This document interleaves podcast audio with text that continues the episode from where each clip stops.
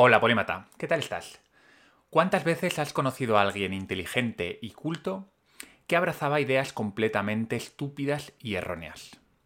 Un ingeniero capaz de diseñar un puente colgante de kilómetro y medio, pero que cree ciegamente en el control de precios en toda la economía por parte del Estado. O un erudito historiador medieval que piensa que la superpoblación terminará con todos nosotros en los próximos siglos. No estás solo porque todos conocemos personas así, y todos nos sorprendemos en este tipo de situaciones. Lo que quizá no te hayas planteado seriamente es que tú y yo también padecemos la misma enfermedad. Llamémosla razonamiento motivado, que es como lo llaman los psicólogos cognitivos. Estas situaciones nos descolocan porque pensamos que la razón tiene que ver con el conocimiento. Por lo tanto, cuanto más conocimiento tengamos sobre el mundo, mejor pensaremos. Pero eso no es completamente cierto. Veamos por qué y qué podemos hacer para ser más racionales. Esto es Polímatas. Conocimiento, razón y aprendizaje.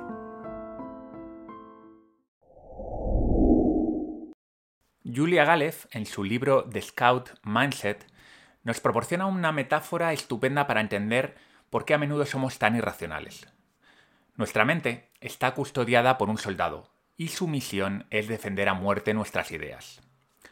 Sus armas son la vehemencia, la seguridad, la lealtad y la obediencia. Su rey son sus ideas y su reino aquellos con los que las comparte. No busca la verdad porque cree que ya la ha encontrado. Es fácil identificar a un soldado en una discusión porque no suele dar argumentos y nunca tiene dudas.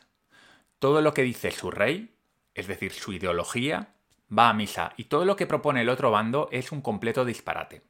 El soldado suele sentirse atacado, sobre todo cuando cuestiona sus creencias, porque estas son la argamasa que mantiene a su pueblo unido. Esas historias compartidas son la única razón por la que todavía siguen vivos, y bajo ningún concepto permitirá que nadie las cuestione. A pesar de su indudable lealtad, el soldado no solo lucha por su reino, también lo hace para proteger su honor. Eso significa que nunca va a cambiar de opinión porque supondría admitir frente a los demás que estaba equivocado. También se protege de aquellos pensamientos intrusivos en los que se cuestiona la concepción que tiene de sí mismo. Si un rival, por ejemplo, le ganase en un duelo con la espada, se va a excusar esgrimiendo lo poco que había dormido la noche anterior o dejando entrever que tenía una lesión de rodilla que no le permitía estar al 100%. Como ves, su vida entera está entregada a defender aquello que ya tiene. No le voy a dedicar más tiempo al soldado porque creo que se entiende la idea. Huelga decir que todo lo anterior es un estereotipo. Nadie es un soldado todo el tiempo ni llega a los extremos de nuestro hombre, del que acabo de comentar. Vamos ahora con el protagonista del libro de Julia, el explorador. El explorador no podría ser más diferente al soldado. Su labor se desarrolla fuera de los límites de la fortaleza.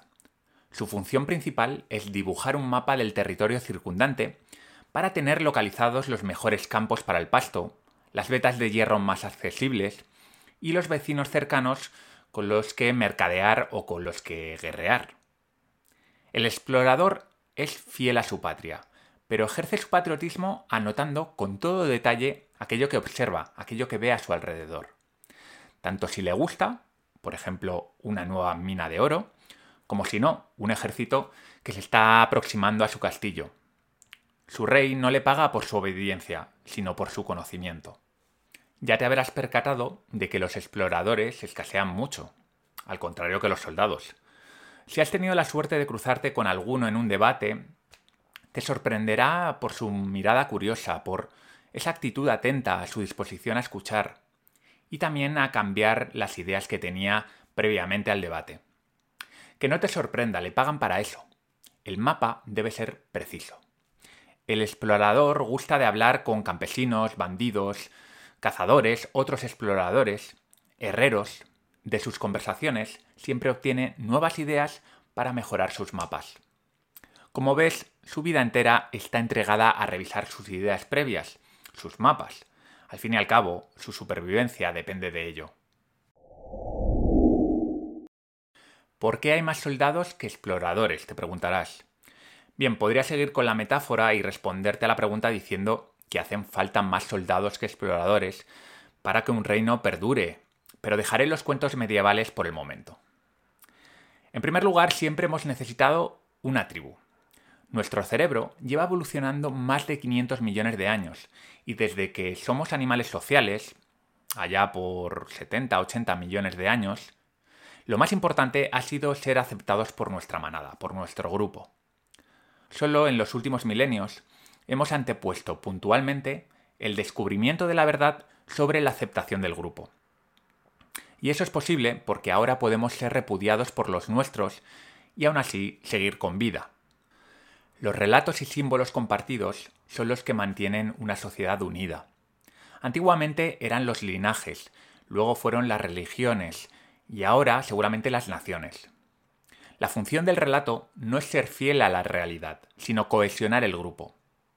Ya lo decía Harari en Sapiens, somos el animal más poderoso que ha existido gracias a la capacidad extraordinaria que tenemos para cooperar con millones de personas que ni siquiera conocemos.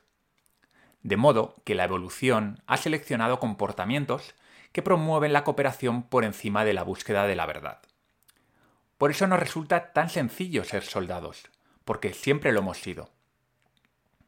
En un contexto profundamente católico, un soldado que cuestiona que Dios creó el mundo en siete días no es de fiar. Es precisamente la creencia ciega la que tranquiliza al resto del grupo. Los que no creen pasan a formar parte de los otros. El segundo motivo por el que hay tantos soldados es porque odiamos cambiar de opinión.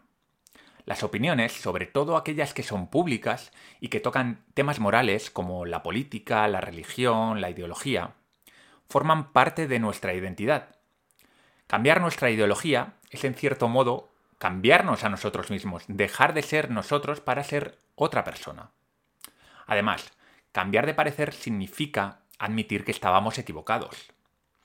Y si nos equivocamos, ¿quién va a confiar en nuestro criterio? Yo creo que la gente está bastante dispuesta a confiar en aquellos que se equivocan, siempre y cuando no sean vendemotos incapaces de admitir sus errores. El tercer motivo por el que hay más soldados que exploradores es porque nos autoengañamos para poder engañar mejor a los demás. Dentro del conjunto de opiniones que conforman nuestra cosmovisión, hay muchos pensamientos que tienen que ver con nosotros mismos, con lo que somos, con nuestro valor para los demás. Y curiosamente, una de las personas a las que más engañamos es a nosotros mismos. Por lo visto, mentimos mejor cuando nos creemos nuestras propias mentiras, y mentimos todos los días. Por ejemplo, si suspendemos el examen de física, nos convencemos de que no habíamos dormido bien la noche anterior y que además tampoco nos gusta demasiado la asignatura. El soldado vive en un mundo de fantasía que le protege de la dura realidad, que es una persona más, que no es nadie especialmente interesante ni competente.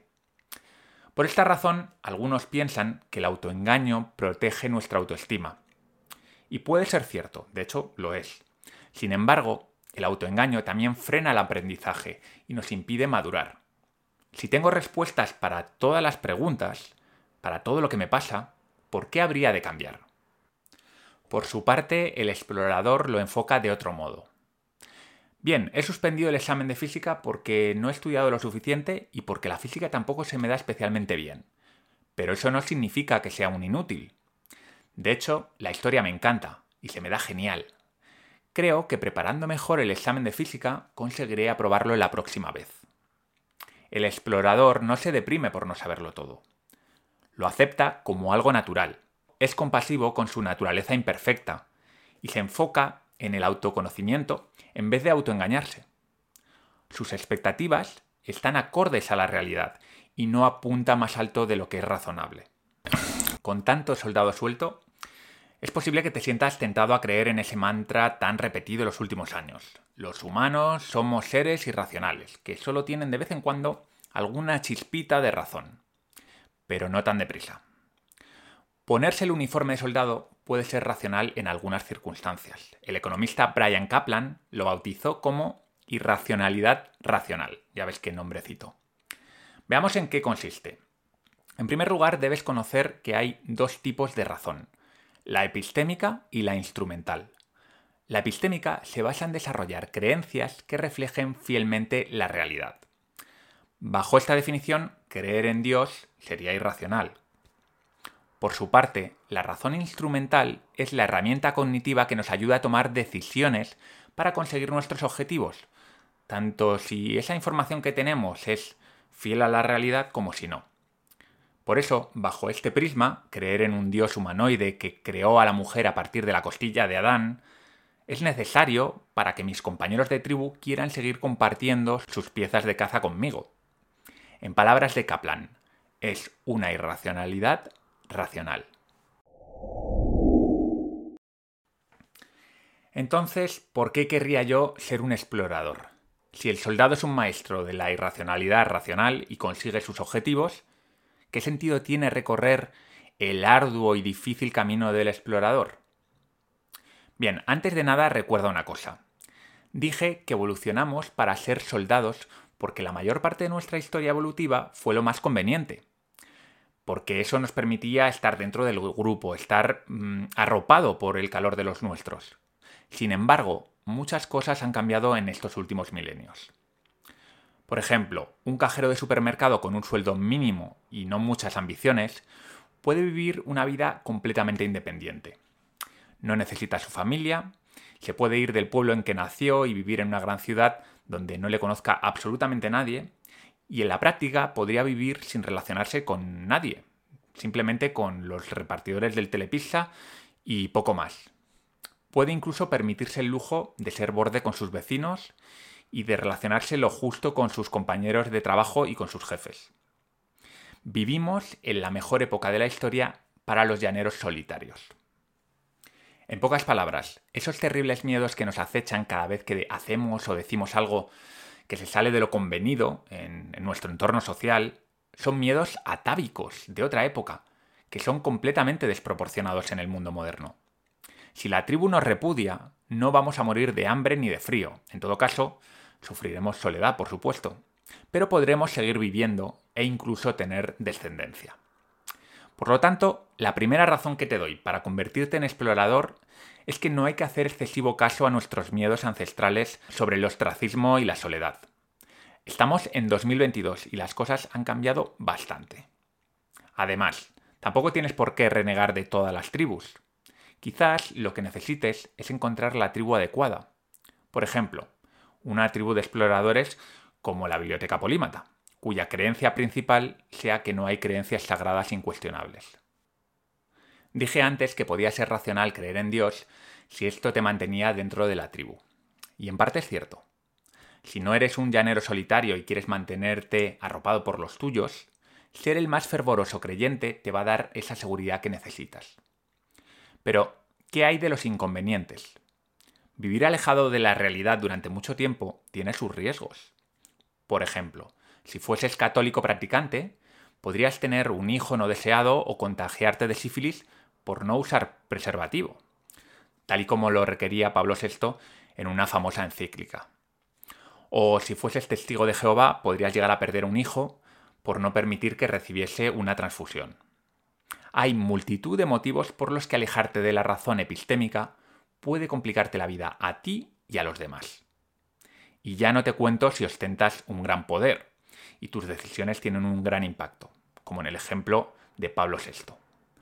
De modo que cuando hablamos de racionalidad instrumental, tenemos que poner en la balanza lo bueno y lo malo de estas creencias irracionales para poder tomar las mejores decisiones y vivir la vida de la manera más adecuada.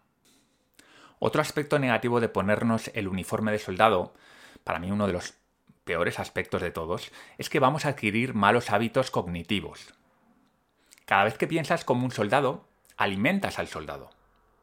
Quizás en esa ocasión actuar como tal te acerque a tus objetivos, pero estás reforzando malos hábitos de pensamiento.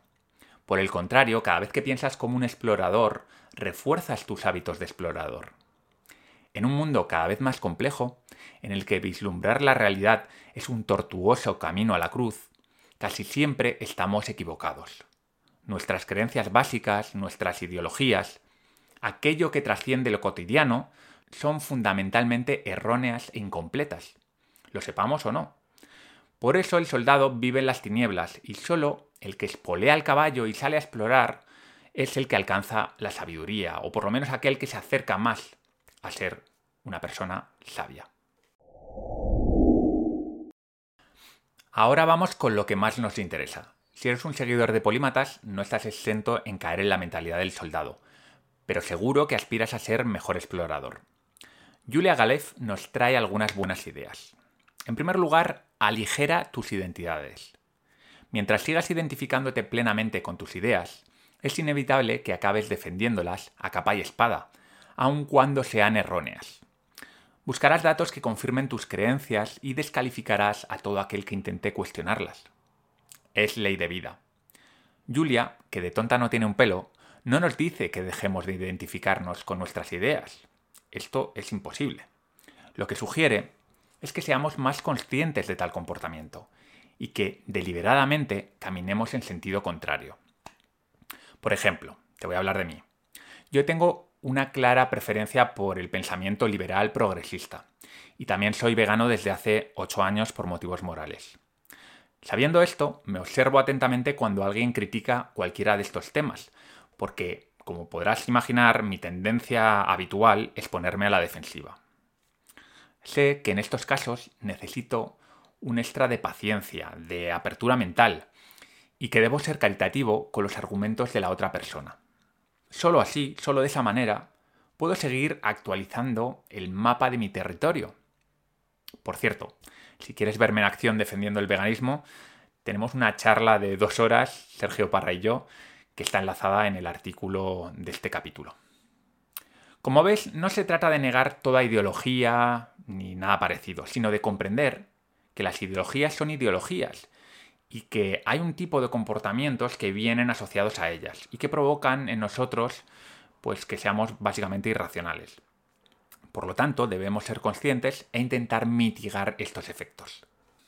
La segunda propuesta que nos hace Julia Galef es que aprendamos a convivir con el error y con la incertidumbre, ni más ni menos.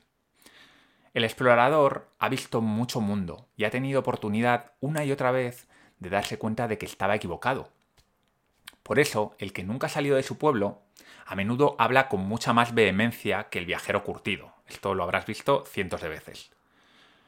Este señor o esta señora nunca ha puesto a prueba sus creencias. Pero el viajero, después de varios choques de realidad, ha entendido que nunca lo va a saber todo y que el mapa está siempre en construcción, siempre lo tiene que estar redibujando. Celebra sus errores porque es una señal, el errar, el fallar, de que ha aprendido algo nuevo. Naturalmente, eso provoca en el explorador un sentimiento de incertidumbre que el soldado no tiene.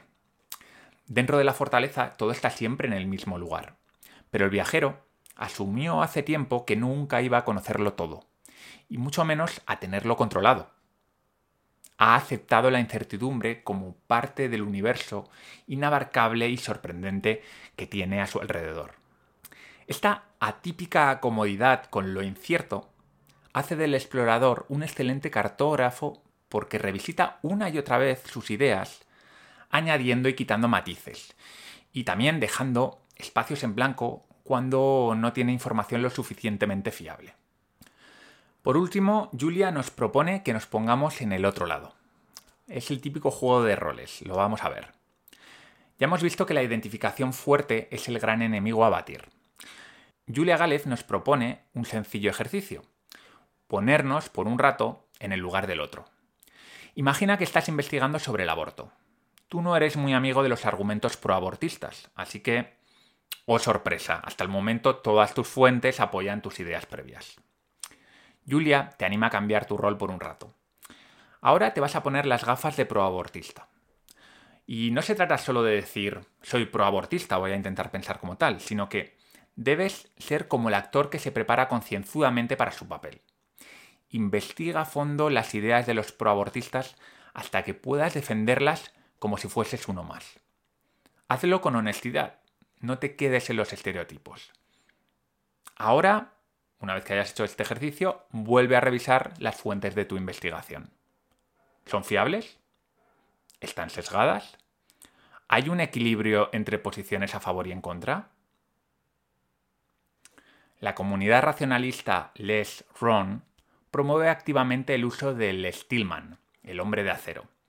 Un recurso dialéctico opuesto al más conocido y también mucho más usado, hombre de paja. Si en el hombre de paja uno hace una caricatura de las ideas del contrario para destruirlas fácilmente, cuando alguien construye un hombre de acero hace justo lo contrario. Perfilar la mejor cara de las ideas del oponente para luego intentar refutarlas. Cuando te pones genuinamente en el otro lado, es inevitable acabar construyendo un hombre de acero. Así que no te sorprendas si decides abandonar tu tesis inicial para abrazar la contraria. O si te quedas en un razonable bueno, no lo tengo claro, tendré que seguir investigando. Por supuesto, hay muchas más cosas que puedes hacer para convertirte en explorador, pero solo con que pongas en práctica una de las tres propuestas que te he hecho hoy, vas a dar un paso de gigante. Una vez vayas adquiriendo la mentalidad adecuada, la mentalidad del explorador, lo demás va a venir solo es como cuando te apuntas al gimnasio y terminas comiendo más verdura, más fruta, acostándote más temprano, bebiendo menos alcohol. Bien, vamos terminando. Todos llevamos dentro a un explorador, alguien curioso y ávido de aprender. Tristemente, en muchas personas el explorador queda relegado por la tiranía del soldado. Pero necesitamos al explorador, necesitamos al explorador para recorrer el camino del polímata y para tener una vida mejor y para tener un mayor impacto positivo en la sociedad. Necesitamos más exploradores que sean capaces de debatir los asuntos difíciles, los importantes, buscando la verdad antes que la derrota del otro. Yo te he dado ya la información, con ayuda de Julia Galef, por supuesto, ahora te toca a ti pasar a la acción. Aprovecha, por ejemplo, la próxima conversación para poner en práctica alguna de estas nuevas habilidades. No va a ser fácil, ya te lo digo, pero con perseverancia tus acciones se van a ir convirtiendo poco a poco en hábitos y formarán parte de ti el resto de tu vida. Bueno, Polímata, pues eso ha sido todo por hoy. Como te decía, en la Biblioteca Polímata somos una tribu de 120 personas amantes del conocimiento, pero también con esa creencia de que todas las ideas deben ser respetadas y de que a través del diálogo se puede aprender y no solo se puede llegar a la confrontación y a convencer al otro de nuestras ideas. Así que si te gustaría sentirte así, sentir que puedes debatir de todo lo que quieras con respeto, si te gustaría estar rodeado de exploradores o al menos gente que aspiramos a serlo, lo que te pido es que te suscribas a la Biblioteca Polímata. Poco más, esto ha sido un capítulo más de Polímatas. Soy Val Muñoz de Bustillo. Te espero la próxima semana.